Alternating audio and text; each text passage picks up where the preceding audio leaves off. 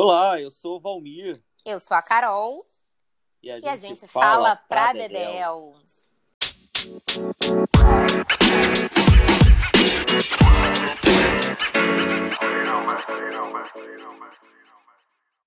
Siga a gente nas redes sociais.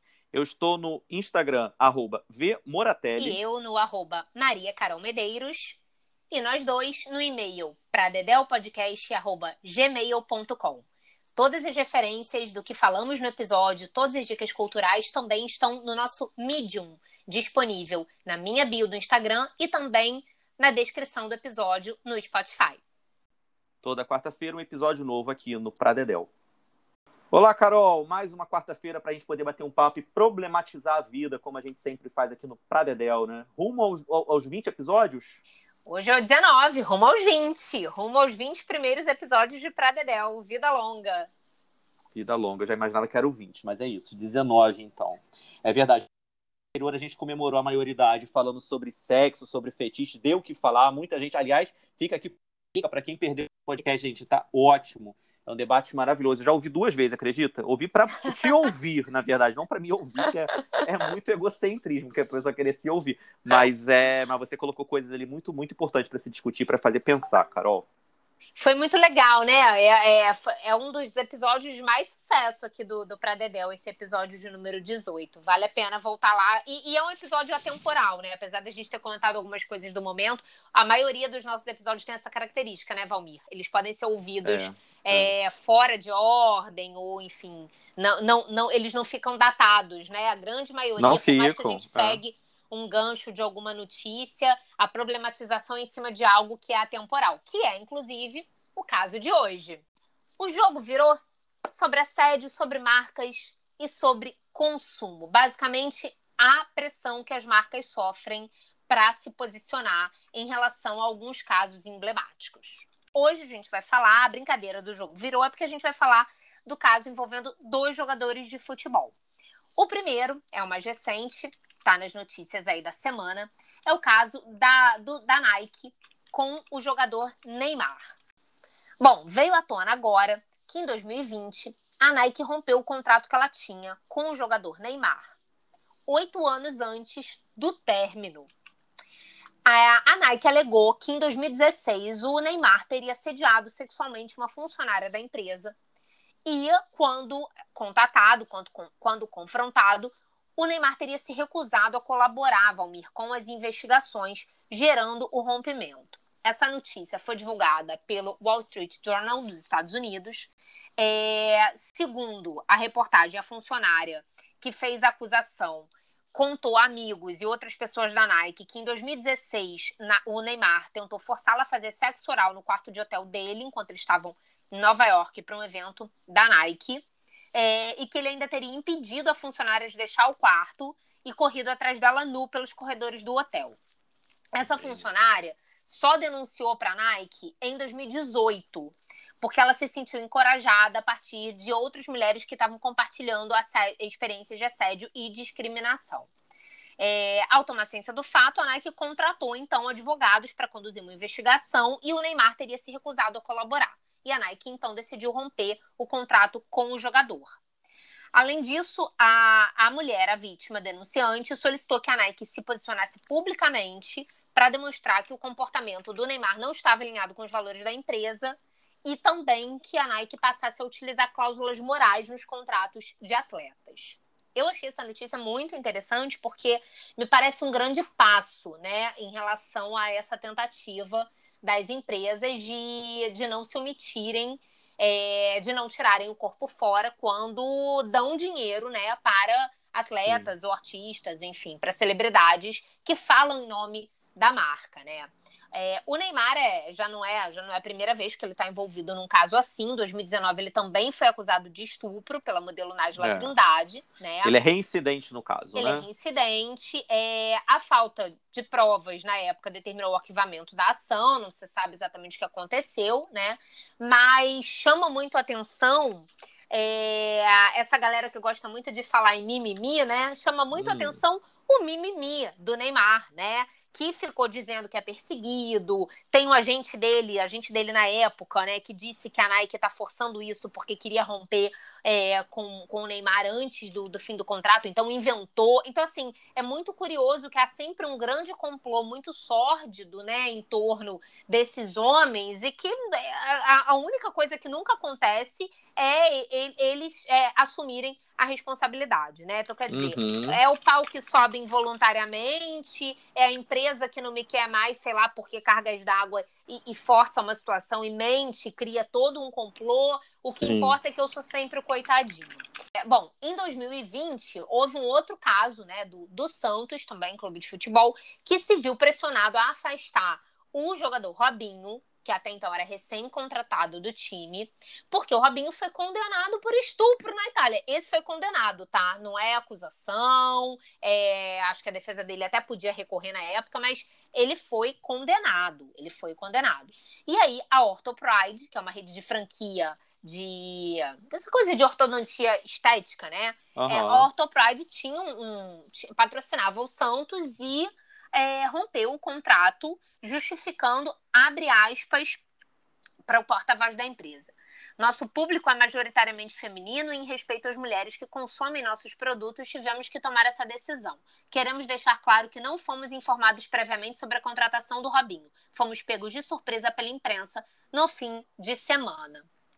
Então, assim, é, o que me chama atenção aqui é, é, e aí eu queria te ouvir, se assim, há uma mudança, é sinal dos tempos, há uma mudança, né? Sem, a gente sabe que o capitalismo é uma merda, que essas empresas só querem ganhar dinheiro tudo mais. Ok, ninguém está dizendo que as empresas são boazinhas. A gente sabe que a Nike tem, tem acusações de, de, de fabricar seus produtos com mão de obra é, em, em, sistema quase análogo à escravidão, né, remunerando muito mal. Então, assim, aqui o objetivo não é defender marca.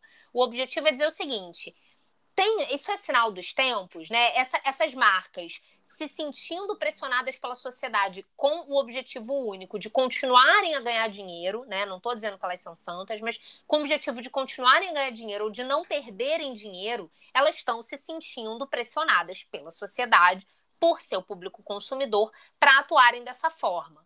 É, eu acho que isso é sinal dos tempos. O que, que você acha, Valmir? Eu acho que é uma mudança de perspectiva e de, de orientação na sociedade, sim. Acho importante, inclusive, se reforce isso, né, Carol? Porque a gente vem já há algum tempo batalhando por, é, por mudanças estruturais que a gente sabe que estão enraizadas durante séculos no Brasil. Seja por causa do modelo que a gente tem que prioriza sempre o homem, o branco, o jovem, como a gente sempre bate nessa tecla aqui nos nossos é, podcasts, como é, por atitudes e comportamentos que as empresas, que a sociedade passam batida. Assim, eu pesquiso audiovisual e vejo isso muito acontecer em, na televisão, nas séries, enfim, o quanto o mercado ainda é fechado e é segregador. Ao mesmo tempo, existe, por outro lado, uma tentativa de, por parte do próprio público, que é o público consumidor, é, por mudanças, né? Já existe uma outra mentalidade, e essa mentalidade está sendo formada é, principalmente aí desde os anos 2000, 2005, 2010, quando as políticas afirmativas e as discussões sobre as discussões identitárias se tornaram mais fortes no debate público. É, quando a gente vê uma Nike se reposicionando, é, se torna muito importante nesse sentido. Por outro lado, a gente aqui não é nenhum romantizador, no, nenhum, nenhum romântico a ponto de acreditar que, nossa, como eles estão fazendo isso pelo bem é, da imagem da mulher, enfim. Não, eles estão preocupados com a imagem deles, que eles querem sim atingir o público feminino. Um público feminino cada vez mais engajado e cada vez mais com voz ativa para falar sobre seus direitos e deveres. Então, assim, é, é, é uma coisa que até me, me, me, complica um pouquinho. Me complica não, mas me, me causa um certo. Uh, uma, uma certa paura assim para discutir sobre teorias de consumo, porque sempre que eu vejo uma coisa que sempre me incomodou, Carol, quando leio sobre teoria de consumo, dizendo que o consumo agrega, que o consumo na verdade é, é, é, insere grupos marginalizados, marginalizados na sociedade.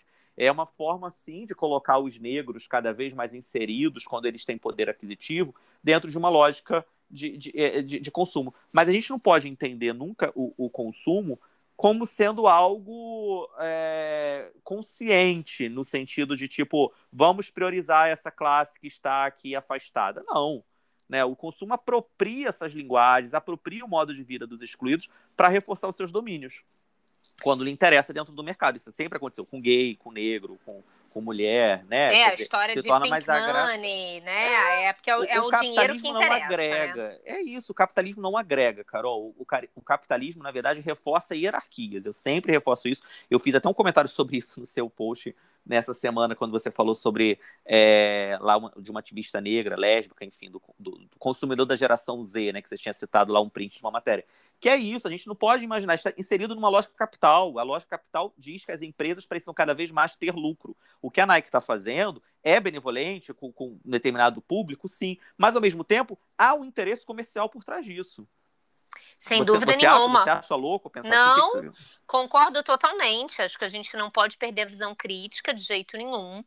É, mas acho também que uma vez que a gente está inserido né, numa sociedade capitalista, também acho é, importante, mesmo que não seja por, é, por ser santinha, né, e por querer o bem de, de, e a inserção, é, a inclusão de determinados públicos, né, mas também acho que mesmo assim é importante, né, é, as marcas se posicionarem dessa maneira. Eu fico vendo, por exemplo, para agora falar de um, um exemplo ruim, eu fico vendo a Avan, né, é, agora na história com o Flamengo. O, o Flamengo, para a gente continuar no, no âmbito aqui do futebol, o clube do Flamengo é, aceitou, negociou um patrocínio com a Avan, né? Essa, essa marca é assumidamente é bolsonarista, né?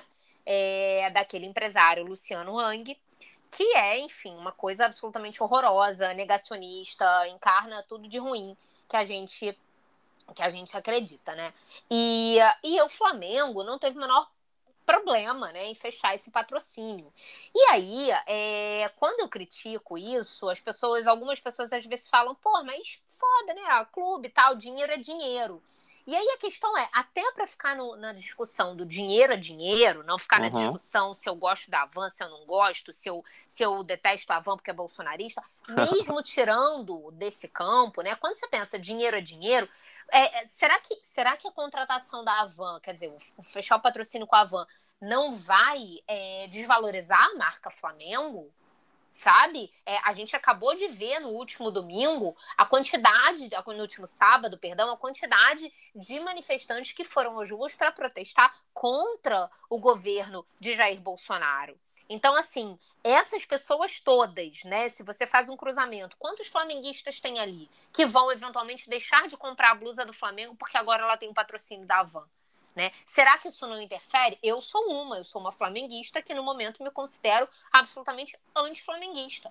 Eu quero que uhum. o Flamengo perca, eu quero que o Flamengo seja rebaixado, eu tô com raiva do Flamengo né? Será que não tem outras pessoas pensando dessa maneira? Então, assim, é, o quanto que isso não deixa, não faz com que o Flamengo perca dinheiro, né? Mesmo que seja para ficar apenas na ótica do ganhar ou perder dinheiro, é, o quanto que, que esse posicionamento agora está sendo cobrado, né? Está sendo cobrado. Sim. É, uma, uma outra coisa que eu queria é, lembrar, Valmir, é, é, é, assim, sobre, a, sobre as acusações né, de violências sexuais contra mulheres, as acusações em si, e essa narrativa do homem sempre como perseguido, né? Então, como eu já falei aqui antes, o agente do Neymar à época disse que a Nike inventou isso para rescindir o contrato com ele antes do tempo, né?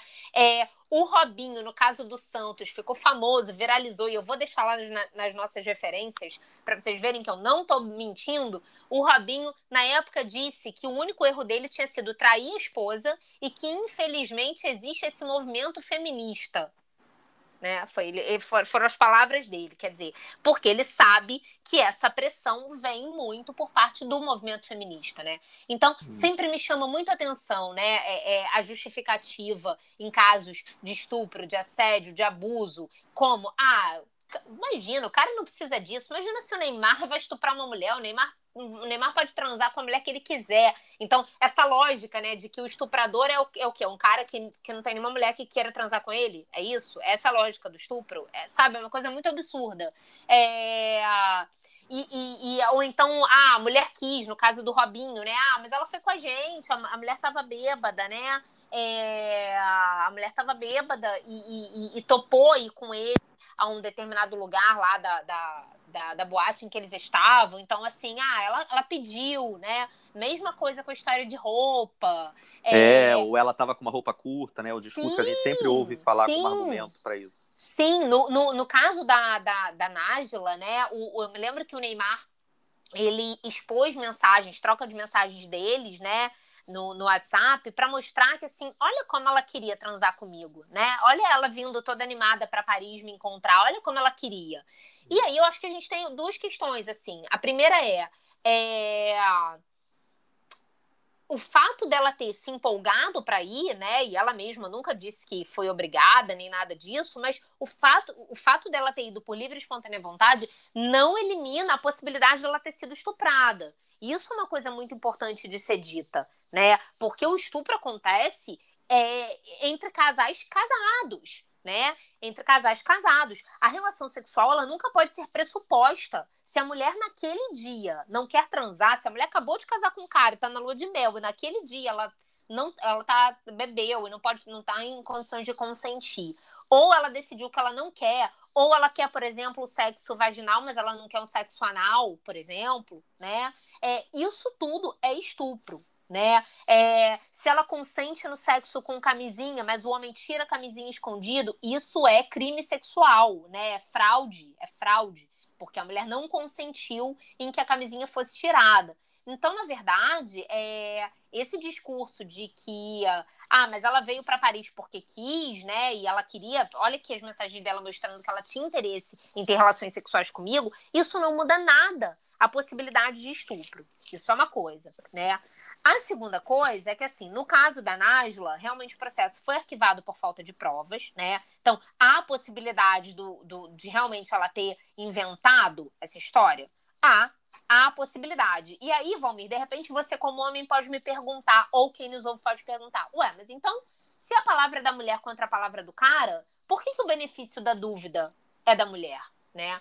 Eu vou explicar. Existe o passivo histórico como as mulheres estão é, em, em, situação de desigualdade de gênero, são nós, somos nós que podemos ser estupradas, violentadas, somos nós que historicamente somos silenciadas, desacreditadas, né? A culpa historicamente sempre é nossa, né? Da roupa que usou, do fato de ter bebido, do, de ter topado e encontrar o cara em Paris. Então a mulher se, se, eu, Valmir, se eu e você estivermos sozinhos num recinto e depois eu eventualmente disser que você me assediou, é, eu tenho sim que ter o benefício da dúvida.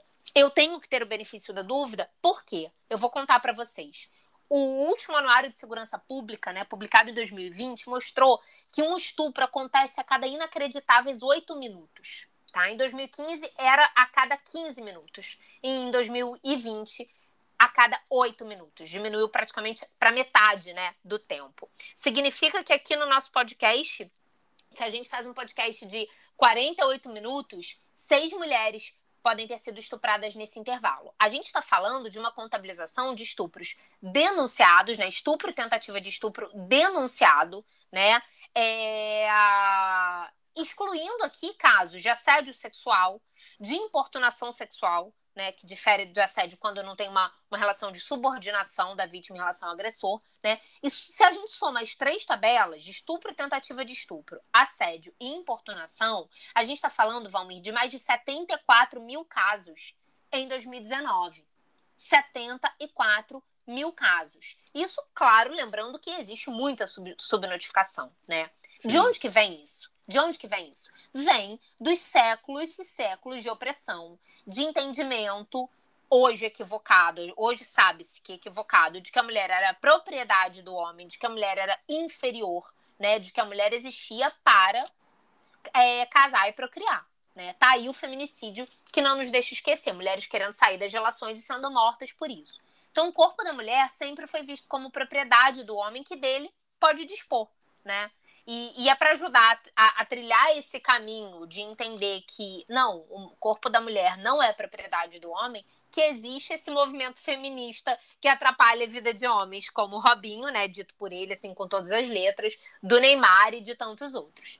Coitado, então, realmente a vida dele é muito difícil. Muito, né? muito perseguido, sabe? E aí, no caso do Robinho, teve uma fala também que me chamou a atenção, que ele disse que o único erro dele tinha sido trair a esposa, né? Que é bem a fala do cidadão de bem, né? De que, de que assim, a minha mulher em casa tem que ser respeitada, né? É a fala do, mas eu tenho mãe, eu tenho irmã, eu nunca faria isso, eu tenho mãe, tenho irmã fui criado por mulheres, né? Quer dizer, o homem precisa é, ter mãe, ter irmão ou ter esposa para talvez, né? Não foi nem esse o caso, mas talvez, quem sabe, respeitar é, alguma mulher, né? Quer dizer, o que na verdade parece uma frase, é, é, é, uma tentativa de dizer que ele respeita mulheres, na verdade é um endosso, tem efeito contrário, um endosso de que ele não respeita, porque se ele respeitasse mulheres, ele não precisaria ter uma mãe, ter uma irmã, ter uma namorada, ter uma esposa para que para, para sim, que ele sim. não, não não para que ele e, respeite, e uma das né? maneiras né Carol de se respeitar a mulher que tem dentro de casa é respeitando a mulher que está na rua também né quer dizer é entender que o que se faz dentro de casa também repercute na rua não existe essa divisão de tipo em casa é preservado na rua eu posso fazer o que quiser teve um caso essa semana que eu acho que teve bastante repercussão inclusive internacional você deve ter acompanhado que é o do médico brasileiro que foi fazer uma viagem de turismo no Egito resolveu fazer gracinha com uma vendedora é, em Cairo e simplesmente foi preso, foi detido lá pelas autoridades, porque postou um vídeo nas redes sociais é, debochando da mulher, fazendo uma cantada sexual, enfim. É, independentemente de, do, do, do, regime que acontece no, no, Egito, enfim, bem, bem complicado, inclusive para as mulheres, para os homossexuais, a verdade é que houve uma, uma defesa dada por parte da mulher do médico, veio nas redes sociais defender o marido, dizendo que ele sempre a respeitou e isso faz dele um homem íntegro, correto, não sei o quê. Quer dizer, pois é. é. dois pesos, duas medidas. Quer dizer, não, ele é meu marido, ele é fiel, ele é honesto. Peraí, mas o que, que ele fez com uma outra mulher? A dor que bate no outro não bate em mim? Que, que competição é essa de que entre, entre grupos de que a gente pode permitir, ah, mas é uma mulher estrangeira, é uma mulher egípcia, ele está fazendo uma brincadeirinha, uhum. né? Que uhum. entra naquela história do mimimi, quer dizer, que isso? Se isso doeu não. nela, isso tem que ser levado em consideração. E como, e, e, e, na verdade, assim, essa visão também tão deturpada da mulher desse médico, né, o Vitor Sorrentino, que, diga-se de passagem, nunca falha, né? É, é um médico que defende o tratamento precoce com cloroquina, é, com remédio para matar piolho e tal. Esse tipo ah. de gente nunca falha, né? Não é impressionante, nunca falha. Nunca. Mas é, é, é, é, também me chama atenção a deturpação na cabeça da esposa dele quando também diz que assim, é, não, porque ele não ofendeu ninguém, ele é um ótimo marido e tal. Quer dizer, essa mulher também não viu problema no comportamento do marido, né? Ela não viu, ela não se sentiu ofendida por aquela, por aquela, por aquela fala. Então, isso também é muito complicado, né? A gente está é, muito disse inserido que... nessa lógica machista. A, a, a, a, mulher do médico chegou a dar uma declaração enfim, que a gente poderia ter um bosta de só para poder declarar, falar sobre isso. O mundo está cada vez mais complexo e chato. Quer dizer, a, a chatice é justamente combater esse tipo de atitude. Uma é. mulher falando isso, né? Isso mostra exatamente o quanto a gente ainda precisa avançar em, em tudo, não é apenas do lado do Neymar. É claro que o Neymar, por ser uma pessoa pública, enfim, é muito, muito complicado. Nessa questão do futebol, Carol, eu traria mais um, uma questãozinha rápida, que eu sei que a gente está com tempo hoje, né?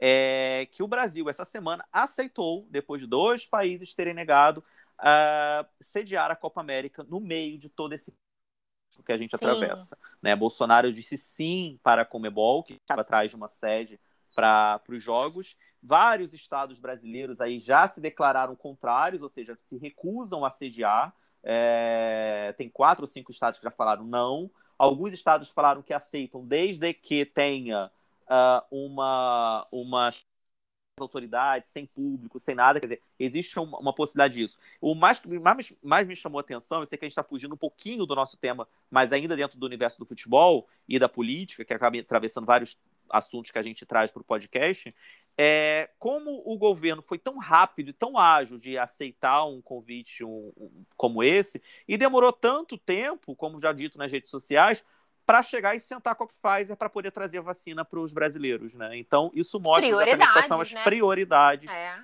desse desgoverno. É para não dar, é, é para não deixar nenhuma dúvida, né? Para não deixar nenhuma dúvida de quais são as prioridades, né?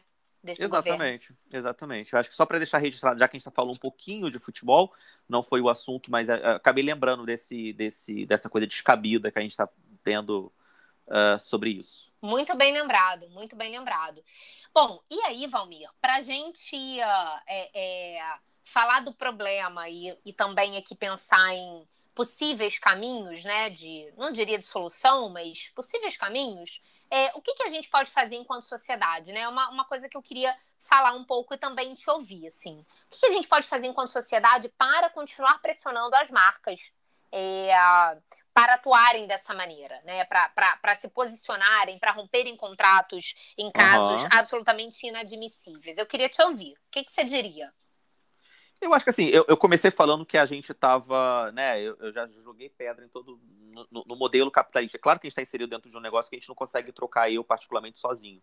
É uma estrutura que, enfim, é, mudar isso. A gente tem que pensar em maneiras aqui da nossa, no nosso microespaço de alterar essas relações de comportamento. É óbvio que, que a, a Nike ou a quem quer que seja está é, tá cometendo atrocidades ou um discurso, uma narrativa que seja preconceituosa com determinado grupo, pare de consumir, procure outras. Por exemplo, eu tenho visto um movimento crescente, cada vez maior agora nos últimos meses, Carol, com relação a produtos de cosmética voltados para testes em animais. Uhum. É, e eu passei a me conscientizar em relação a isso e procurar uh, produtos que não testem animais. Então é uma consciência que partir de mim. Né? Não vou exigir que todo mundo tome essa consciência, mas a partir do momento em que começa a doer no bolso, no final do mês, lá no borderô da empresa, eles vão ter que começar a trocar de atitude. É, claro que vão trocar de atitude simplesmente porque estão perdendo, não porque amam os animais. Mas é, é, é, o, é o jogo capitalista. A gente tem que virar e usar esse tipo de arma que a gente tem contra eles. O poder de nós, consumidores cidadãos, para usar um termo do, do Nestor Canclini, né? É, uhum. Que nós uhum. temos é exatamente o, o direito ao voto e o direito de compra. Então, se a gente tem como interferir nesse modelo, é através da compra ou não compra. Então, eu vou deixar de comprar, deixar de usar produtos que sejam é, de alguma forma racistas, homofóbicos, machistas, é, que causem danos para a imagem e de comportamento de algumas pessoas. Então, isso seria um, um dos pontos que eu, que eu colocaria como sendo pertinente, para a gente procurar mais saber o que há por trás dessas empresas. Você citou, por exemplo, o, o, o Avan. Né? É um local que eu não pisaria mesmo. Pode ter promoção de, de microcomputador 1,99. Não vou atrás, entendeu? Não, não vou dar dinheiro para para uma marca que prega tudo isso que a gente acabou de falar, o negacionismo, né? Sim. Essa loucura toda. Então a gente tem que procurar saber onde é que a gente está pisando. Olha, você sabe que eu não tinha o hábito de comprar na Magazine Luiza. Vou fazer aqui propaganda sim, Magazine Luiza, quem sabe patrocina a gente. Mas eu não tinha o hábito, assim, não, não era a, a empresa que vinha na minha cabeça automaticamente para pesquisar preço e tal.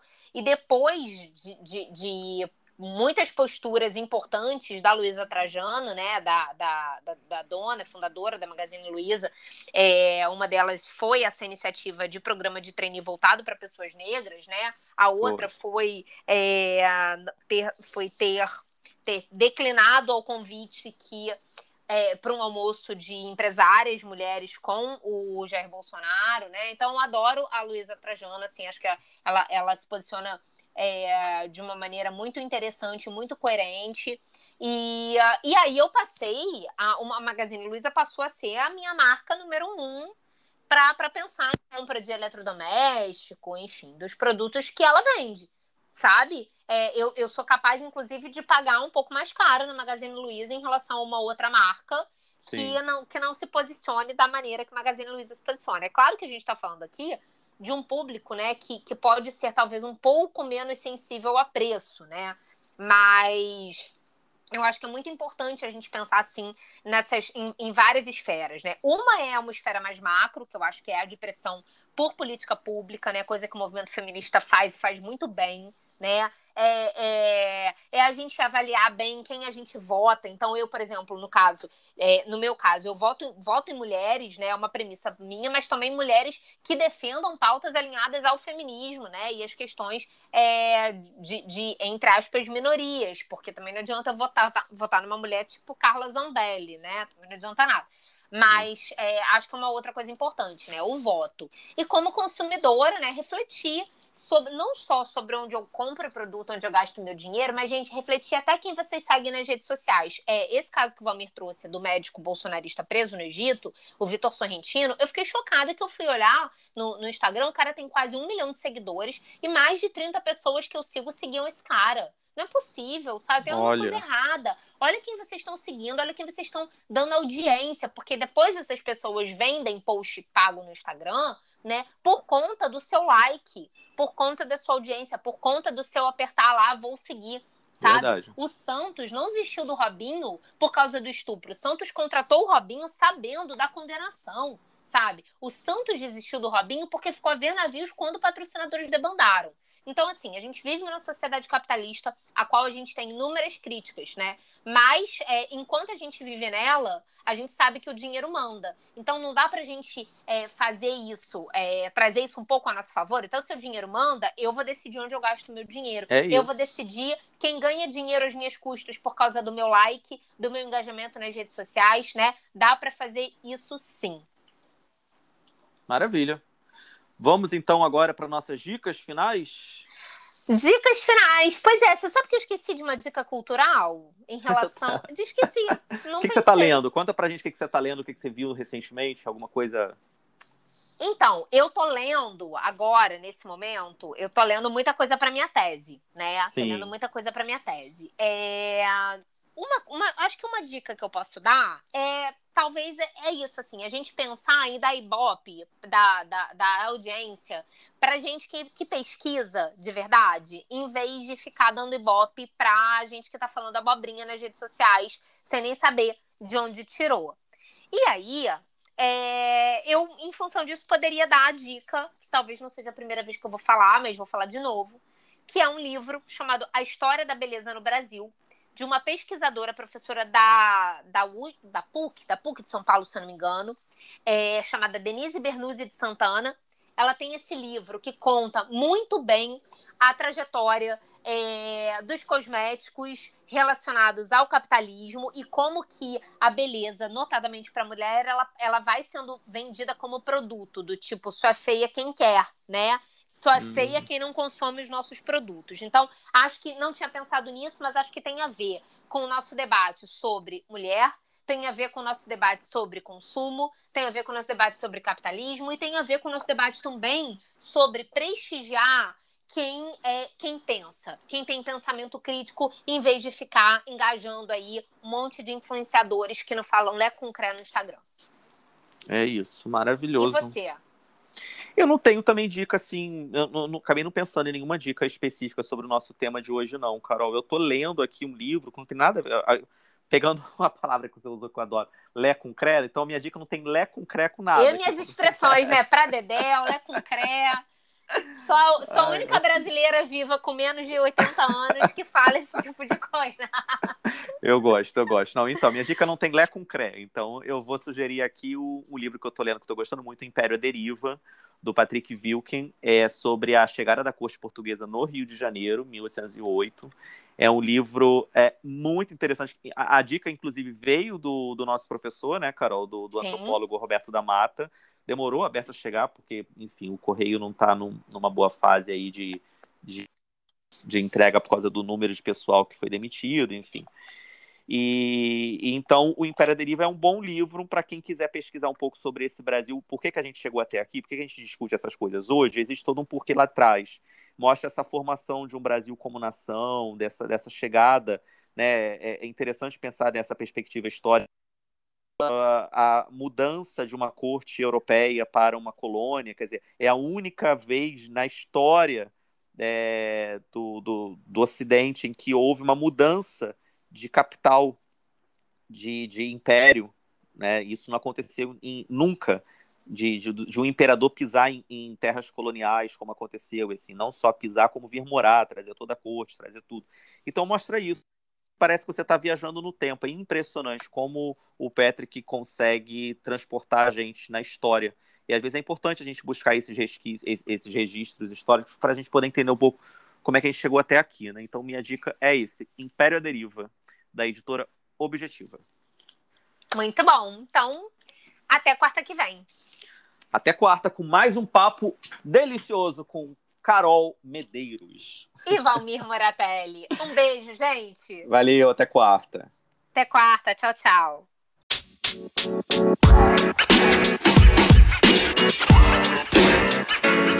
know, man. You know, man. You know, man.